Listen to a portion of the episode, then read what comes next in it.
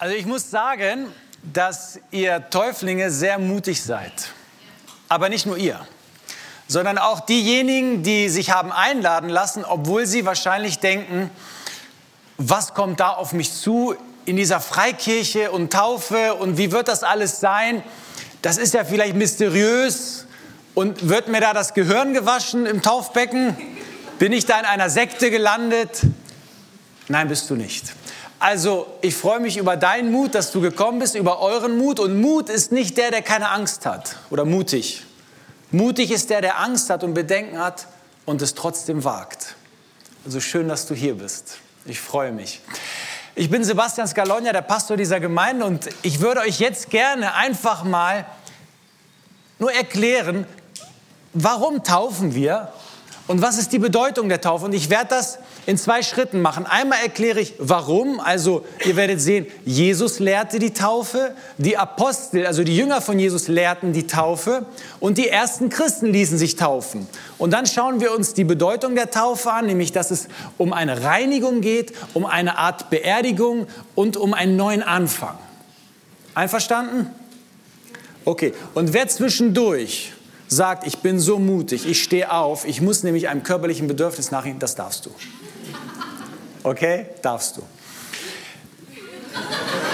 Herrlich. Herzlich willkommen in der Freikirche Kreuzheide. Also, warum taufen wir? Weil Jesus Christus es lehrte. Die Taufe ist keine Erfindung der christlichen Kirche. Es ist eine Anordnung, die direkt von Jesus kommt. So, wir lesen diesbezüglich mal eine Passage aus dem Matthäusevangelium. Das ist das erste Buch im Neuen Testament. Ganz letztes Kapitel Matthäus 28, die Verse 18 bis 20. Da sagt Jesus Folgendes. Oder da heißt es, und Jesus trat hinzu und sprach zu ihnen, mir ist gegeben alle Gewalt im Himmel und auf Erden. Darum geht hin und mache zu Jüngern alle Völker. Ja? Tauft sie auf den Namen des Vaters und des Sohnes und des Heiligen Geistes und lehrt sie halten alles, was ich euch befohlen habe. Und siehe, ich bin bei euch alle Tage bis an der Weltende. Jesus war auferstanden und begegnete seinen Jüngern in ihrer Heimat, in Galiläa. Und bei einem Gespräch äußerte er eben diese Worte und er sagte, mir ist gegeben alle Gewalt im Himmel und auf Erden. Und jetzt müsst ihr euch vorstellen, er hatte ihm gerade diesen Missionsbefehl erteilt, gesagt, geht hin, geht raus. Und im Normalfall würde man denken, ja, aber mit welcher Kraft? Wir wissen doch gar nicht so richtig, wie das funktioniert, Jesus. Und dann sagt er, beruhigt euch. Mir ist gegeben alle Gewalt im Himmel und auf Erden. Als ob er sagen würde, ja, die Menschen hätten denken können, dass die Römer, die mich ans Kreuz geschlagen haben, alle Gewalt haben. Oder die Juden, die stellvertretend Wortführer waren für die ganze Menschheit, die gesündigt hat, dass sie alle Macht oder alle Gewalt haben. Man könnte vielleicht sogar denken, der Teufel hat alle Gewalt im Himmel und auf Erden. Sagt man ja manchmal. Stimmt aber gar nicht. Denn wenn der Teufel alle Gewalt hätte auf dieser Erde, dann hätte er es geschafft, euch davon abzuhalten, euch zu Jesus zu bekehren und auch taufen zu lassen. Das heißt, Jesus hat alle Gewalt im Himmel und hier auf Erden. Und nichts und niemand kann ihn aufhalten. Und wenn du dich ihm anvertraust, dann bist du sicher. Dann gibt es keinen sicheren Ort auf dieser Welt. Keinen, der dich besser versteht, keinen, der dich besser tröstet, keinen, der dich besser annimmt. Ich habe alle gemacht, alle, alle Gewalt im Himmel und auf Erden. Und die Jünger, als sie das verstanden und sagen, nein, selbst nicht, nicht mal die Politiker haben alle Gewalt. Darum dreht sich ja oft unser Denken auch heute. Nein, Jesus. Und er sagte, und darum, weil ihr wisst, dass ich alle Gewalt habe, darum geht hin. Und mache zu Jüngern alle Völker. Oh Jesus, das fordert mich aber so ein bisschen heraus, denn mit dem Volk habe ich ein bisschen Stress und mit den Nachbarn habe ich Stress und mit dem komme ich nicht so richtig klar. Jesus sagt, geht hin zu allen Völkern. Wir reißen hier Mauern nieder. Wir machen lieber unseren Tisch größer. Ja, wir laden Menschen ein, wir überwinden. Jesus sagt, Grenzen müssen verschwinden. Ihr müsst zu allen Menschen gehen. Ihr müsst einen Blick haben für alle. Darum geht hin und machet zu Jüngern alle Völker. Was heißt es denn? Was heißt es für euch Täuflinge? Ihr seid jetzt seine Jünger, ihr seid Schüler von Jesus und ihr lernt jetzt in seinen Fußstapfen zu wandeln, damit ihr es ihm nachmacht, damit ihr nicht nur das versteht, was er sagt, sondern damit ihr immer mehr so werdet wie er. Und dann sagt Jesus, wenn ihr sie zu Jüngern gemacht habt, was dann? Ja, dann tauft sie. Dann helft ihnen einen Bund zu schließen mit Gott, mit Gott dem Vater, mit Gott dem Sohn und Gott dem Heiligen Geist. Warum? Wie schön sich die Dreieinigkeit Gottes auch präsentiert. Gott der Vater ist Gott über uns. Gott der Sohn ist Gott, der mit uns geht. Und Gott der Heilige Geist ist Gott in uns. Und wenn du getauft wirst, dann weißt du, du wirst getauft auf diese drei Namen. Du bist nie allein. Von allen Seiten umgibst du mich, Gott. Du hältst deine Hände über mir. Ist das nicht ein Wunsch, den wir so oft haben? Sei doch einer bitte da für mich von allen Seiten. Ich habe Angst, ich weiß nicht, wie es weitergeht. Ihr braucht keine Angst mehr zu haben. Da ist jemand, der sich kümmert, der dich sieht, der dich versteht. Und dann sagt Jesus auch, und lehret sie halten. Was heißt das denn? Ist jetzt mit der Taufe alles abgeschlossen? Ich gehe dreimal in die Kirche, ich sage, ich habe es verstanden und dann ist gut. Nein, Jesus sagt, helft ihnen dran zu bleiben dass sie verstehen, dass sie in die Tiefe gehen, dass sie lernen, dass sie zum Gottesdienst gehen, regelmäßig, dass sie sich eine Kleingruppe suchen, dass sie mit ihren Freunden zusammen die Bibel lesen und beten und fünf Minuten Sprachnachrichten austauschen. Ja, das sagt Jesus. Lehret sie, seid da, kümmert euch. Und so wollen wir uns auch kümmern um jeden hier in dieser Kirche, der sagt, ich möchte mehr erfahren über Gott, ich möchte in seinen Fußstapfen wandeln. Und wenn du sagst, das würde mich interessieren, vielleicht bin ich auch jemand, der mal an so einem Glaubensgrundkurs teilnehmen sollte. Ich bin heute hier, du kannst gerne auf mich zukommen. Wir starten gern einen neuen Glaubensgrundkurs. Ich komme gern mal vorbei, besuche deine Familie und wir reden über Jesus und du darfst alle deine Fragen loswerden, bevor du zum Kurs kommst, weil manchmal haben wir ja so Fragen, die uns abhalten. Ja? Also, und dann sagt Jesus Folgendes, und damit ihr keine Angst habt, trotz all dieser Dinge, will ich euch noch was vergewissern, oder sollt ihr euch vergewissern, ich bin bei euch, alle Tage, bis ans Ende der Welt. Und das galt, diese, diese Zusage galt nicht nur den Jüngern damals, sondern auch uns. Wenn wir hingehen, wenn wir Menschen helfen, Jesus kennenzulernen, dann wissen wir, Jesus wird bei uns sein. Bis ans Ende unserer Tage. So ist es. Also, wir taufen, weil Jesus es lehrte. Seine Erfindung wollen wir folgen. Die ersten Christen, die Apostel, die lehrten das auch. An einer Situation war es so, die Apostel waren, wurden zu Pfingsten mit dem Heiligen Geist erfüllt. 50 Tage nach Ostersonntag. Und mit dieser Kraft sollten sie irgendetwas machen. Und eines Tages dann, eben am Pfingsttag, waren die Jünger alle versammelt in Jerusalem und Petrus trat auf unter dem Volk und er predigte. Er predigte so eindrücklich, dass die Menschen verstanden, dieser Jesus, der hat irgendwas mit unserem Leben zu tun und wir sollten das nicht einfach nur überhören, sondern wir sollten genau hingucken und vielleicht sogar Fragen stellen. Wie wie geht es jetzt weiter, Petrus? Was soll ich mit dieser Information tun? Ich war jetzt in Kreuzheide im Gottesdienst gewesen. Was soll ich tun? Und Petrus antwortet sehr mutig, Apostelgeschichte 2, 37 und 38, ihr könnt es mitlesen. Da heißt es, als sie aber das hörten, ging es ihnen durchs Herz, also die Zuhörer. Ne? Und sie sprachen zu Petrus und den anderen Aposteln, ihr Männer, liebe Brüder, was sollen wir tun? Petrus sprach zu ihnen, tut Buße und jeder von euch lasse sich taufen auf den Namen Jesu Christi zur Vergebung eurer Sünden und ihr werdet empfangen die Gabe des Heiligen Geistes. Was sagt Petrus? Ihr habt es gehört, ihr habt es vielleicht sogar eindrücklich verstanden, aber jetzt sagt er, kehrt um. Die, die von euch mit Gott nichts wirklich zu tun haben wollten, kehrt um und fangt an, euch damit zu beschäftigen, dass es einen Gott gibt. Und dann fragt auch nach dem Messias. Ihr, die ihr jüdisch seid, die ihr Gott, den Vater kennt, fangt an, euch mehr mit Jesus zu beschäftigen.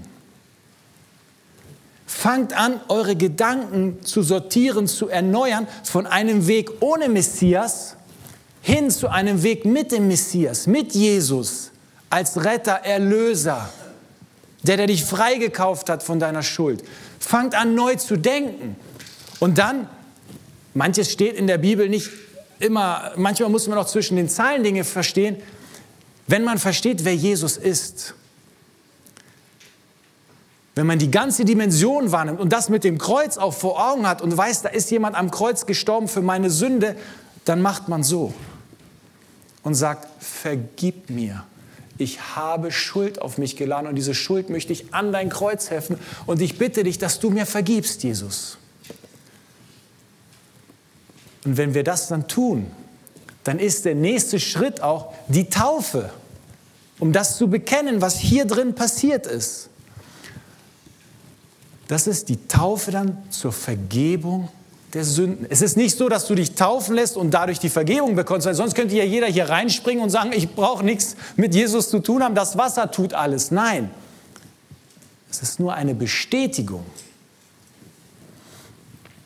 Und dann sagt er, wenn ihr euch dann taufen lasst, dann wird etwas Besonderes passieren. Ihr werdet die Gabe des Heiligen Geistes bekommen.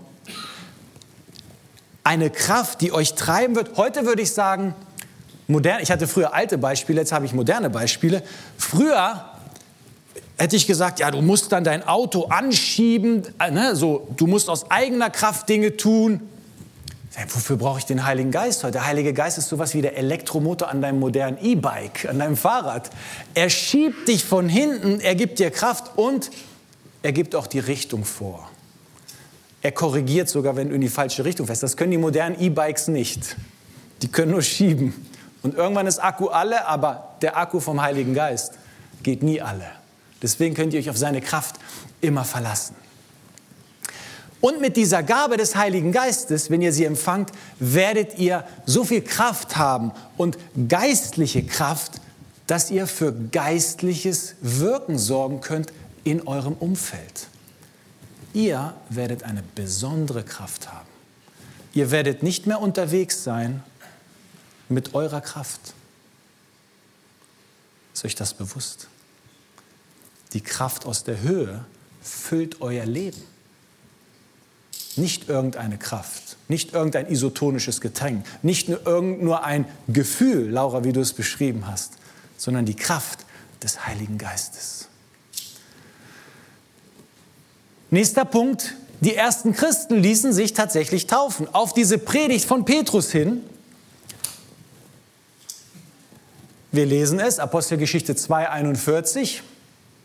Die nun sein Wort annahmen, ließen sich taufen und an diesem Tage wurden hinzugefügt etwa 3000 Menschen zur Gemeinde. Und der Gottesdienst dauerte zwei Stunden und das Essen wurde schon kalt.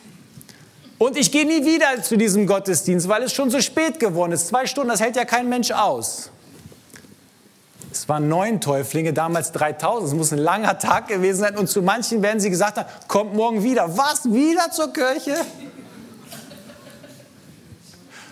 Es sind nur neun. Aber wenn 3000 es wären, würden wir noch mal 50 Pools bestellen und auf der Wiese taufen. Ich würde mich freuen. Okay. Wir haben verstanden, Jesus lehrte es, die Apostel lehrten es, die ersten Christen ließen sich taufen. Das gehörte einfach dazu. Ich habe mich drei Monate nach meiner Bekehrung taufen lassen, weil ich dachte, worauf soll ich warten? Die Taufe ist doch kein Glaubenshöhepunkt. Es ist einfach nur der nächste logische Schritt. Es gehört dazu. Wenn ich Fußballfan bin, kaufe ich mir spätestens nach drei Monaten das Trikot. Ihr zieht gerade das Trikot Jesu über. So ist es. Was ist die Bedeutung der Taufe? Die Bedeutung ist Reinigung. Ja, wir lesen mal Apostelgeschichte 22, Vers 16. Das ist dein Taufvers, Philipp, ich weiß. Da geht's, ich lese ihn erstmal vor. Und nun, was zögerst du? Saulus, da geht es um Saulus. Steh auf, rufe seinen Namen an und lass dich taufen und deine Sünden abwaschen. Der größte Verfolger der Christenheit damals Saulus von Tarsus. Er ist hinterher hinter die Christen, er hat die ins Gefängnis geschmissen, er, er wollte sie quälen, er war dabei, als Christen umgebracht worden. Und irgendwann auf dem Weg nach Damaskus leuchtet ihm das Licht Gottes, so wie es uns manchmal leuchtet, tief ins Herz. Er stürzte zu Boden. All die, die dabei waren, die sahen das Licht, aber sie hörten nicht die Stimme. Aber er hörte die Stimme. Und die Stimme sagte, Saul, Saul, was verfolgst du mich? Du gehst gerade gegen meine Jünger, du gehst gerade gegen mich. Geht jemand gegen euch, der nicht gläubig ist und versucht euch das Leben schwer zu machen und versucht euch den Glauben auszureden, seid gewiss, Jesus wird sich zwischen euch und diesen Menschen stellen. Und er nimmt es persönlich. Er sagte zu Saul, was verfolgst du mich? Und nicht, was verfolgst du meine Jünger? Dann erblindete er. Und als erblindeter Mann wurde er dann nach Damaskus gebracht und lag dann drei Tage lang in einem Zimmer. Er konnte nicht sehen, drei Tage lang. Er hat nichts gegessen, nichts getrunken. Und Gott sandte dann einen Mann zu ihm, sagt, geh zu diesem Saul. Er sagt, nein, zu dem kann ich nicht gehen, das ist der Schlimmste. Gott sagt, geh hin, wir überwinden hier die Mauern, keine Grenzen mehr. Auch die schlimmsten Menschen, von denen du es niemals denken würdest, können zum Glauben finden. Auch die größten Chaoten, auch der schlimmste Nachbar, auch der, der dir das Leben zur Hölle gemacht hat. Auch dieser Mensch könnte von Gott berührt werden. Er sagte, Hananias, geh hin. Na gut. Wirklich? Ja.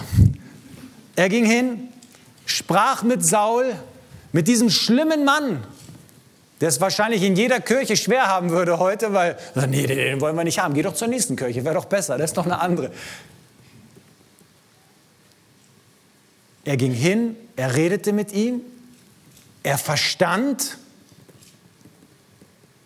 Und nachdem er verstanden hat und wahrscheinlich gesagt hat, was bin ich für ein Sünder, ich bin gegen Jesus gegangen, möge er meine Sünde vergeben, dann sagte Hananias zu ihr, ja, was wartest du denn jetzt? Steh auf, lass dich taufen und lass dir deine Sünden abwaschen zur Vergebung. Interessant, Saul hat gleich die Prioritäten richtig gesetzt. Überleg mal, du hast drei Tage nichts gegessen, nichts getrunken. Das Erste, was er tat, er ließ sich erstmal taufen. Ich hätte nach drei Tagen wahrscheinlich gesagt, gib mir ein Glas Wasser. Er ließ sich erstmal taufen und dann heißt es, hat er was gegessen und was getrunken. Ihr dürft eure Prioritäten neu sortieren. Jesus zuerst. Jesus im Zentrum und dann alles andere, sogar die körperlichen Bedürfnisse. Ist schwer, aber so ist es richtig. So werdet ihr richtig geleitet auch. Ich sagte, es geht um Reinigung. Er sagt, guck mal, dieses Symbol, Saul, steig ins Wasser und lass dir doch das einfach abwaschen, was du erlebt hast. All die Sünde, die an dir klebt. Weil manchmal da gehen wir zu Jesus und sagen, Jesus, vergib mir. Aber wir spüren die Vergebung nicht. Aber indem ihr ins Wasser steigt, indem du ins Wasser steigst, da wird was passieren. Und meistens haben sie ja in Flüssen getauft. Sie ging rein, Sünde wurde bekannt, Sünde wird weggewaschen, symbolisch natürlich. Und sie löst sich dann auf und sie kann nie wiedergeholt werden. Sie kann nicht mehr in den ganzen Partikeln zusammengesetzt werden, damit dich wieder jemand an dein altes Leben erinnert. Gott macht das nicht. Gott sagt, eure Sünde ist vergeben für immer. Ich schaue nicht mehr hin, ich will sie nicht mehr sehen. Ist vorbei, sie ist weggeschwemmt. Sie ist abgewaschen. Und vielleicht sitzt du gerade hier und sagst, ich bin aber schon sehr lange Christ und ich, ich habe mich schon mal taufen lassen. Soll ich mich noch mal taufen lassen, damit ich spüre? Nein, dann darfst du eintauchen in die Gnade Gottes, nicht unbedingt ins Taufbecken. Tauch ein in die Gnade. Ihr werdet gereinigt werden. Und wir werden Zeugen sein. Dann geht es bei der Taufe um eine Beerdigung. Du beerdigst das alte Leben ohne Jesus. Wir lesen Kolosser 2, Vers 12. Mit ihm seid ihr begraben worden durch die Taufe. Euer altes Leben ohne Gott, euer sündiges Leben, alles das, wo ihr euch dran geklammert habt, was wichtiger war als Gott, alles das wird begraben und das Taufbecken ist symbolisch, steht es für ein Wassergrab. All das bleibt da unten. Keiner holt es mehr hoch. Ich habe von einem Missionar gehört, der hat die Täuflinge auf der einen Seite in einen Fluss einsteigen lassen, hat sie getauft und dann gesagt, ihr geht aber auf der anderen Seite wieder raus. Warum? Er sagt, ihr geht nicht mehr zurück in das alte Leben. Das alte Leben ist vorbei. Dieses Ufer gibt es für euch nicht mehr. Ihr braucht da nicht mehr hinschauen, ihr braucht euch so nicht mehr leiten lassen, ihr braucht euch auch nicht daran erinnern lassen von anderen, das war doch dein altes Leben, da kannst du sagen, nein, denn meine Taufe ist gleichzeitig auch meine Auferstehung. Dann heißt es ja, ist jemand in Christus, so ist er eine neue Kreatur. Das Alte ist vergangen, Neues ist geworden. Ich bin neu. Gott sieht mich neu. Ja, ich verändere mich nicht sofort, aber Gott sieht mich als neuen Menschen. Darum der zweite Part von Kolosser 2, Vers 12 und das ist der letzte Part und dann schließe ich. Mit ihm seid ihr begraben worden durch die Taufe, mit ihm seid ihr auch auferstanden durch den Glauben aus der Kraft Gottes, der ihn auferweckt hat von den Toten. Ihr werdet auferstehen zu neuen Gewohnheiten, zu einem neuen Leben, zu einem neuen Ich, zu einer neuen Identität in Christus. Nicht allein du, Philipp, sondern Philipp in Christus, Arthur in Christus. Und wenn Gott euch dann sieht, dann sieht er vor euch den auferstandenen Christus, nicht mehr euch. Ihr werdet auferstehen zu einem neuen Leben durch die Kraft Gottes, die auch Jesus auferweckt hat. Das heißt, und übrigens auch für euch, wenn ihr zu Jesus gezogen worden seid, wenn ihr den Schritt gewagt habt zur Taufe, dann könnt ihr niemals sagen, Gott hat mein Leben noch nie berührt. Warum? Weil die Kraft, die Jesus von den Toten auferweckt, ist die gleiche Kraft, die euch heute ermutigt hat zu dieser Taufe. Gott hat euch berührt und ihr werdet es spüren. Ihr werdet nicht sagen können, das war ein Traum, denn ihr werdet ja nass werden. Wir werden sagen, wir waren dabei, wir haben es gesehen. So, und eine Bitte habe ich an euch. Wenn ihr aus diesem Becken steigen werdet, dann werdet ihr ja Spuren des Wassers hinterlassen auf dem Boden erstmal. Und so bitte ich euch, hinterlasst euch Spuren der Gnade Gottes im Leben eurer Mitmenschen. Seid euch bewusst, wo ihr hinkommt, könnt ihr Salz und Licht sein. Ihr werdet verändernde Kraft mitbringen. Ihr seid nicht einfach nur irgendwer, ihr seid in der Autorität Gottes unterwegs. Und dann werden Familien verändert. Väter, Brüder, Mütter, Freunde. Und sie werden euch irgendwann sagen, am Anfang fand ich es doof, aber heute bin ich dir dankbar. Amen.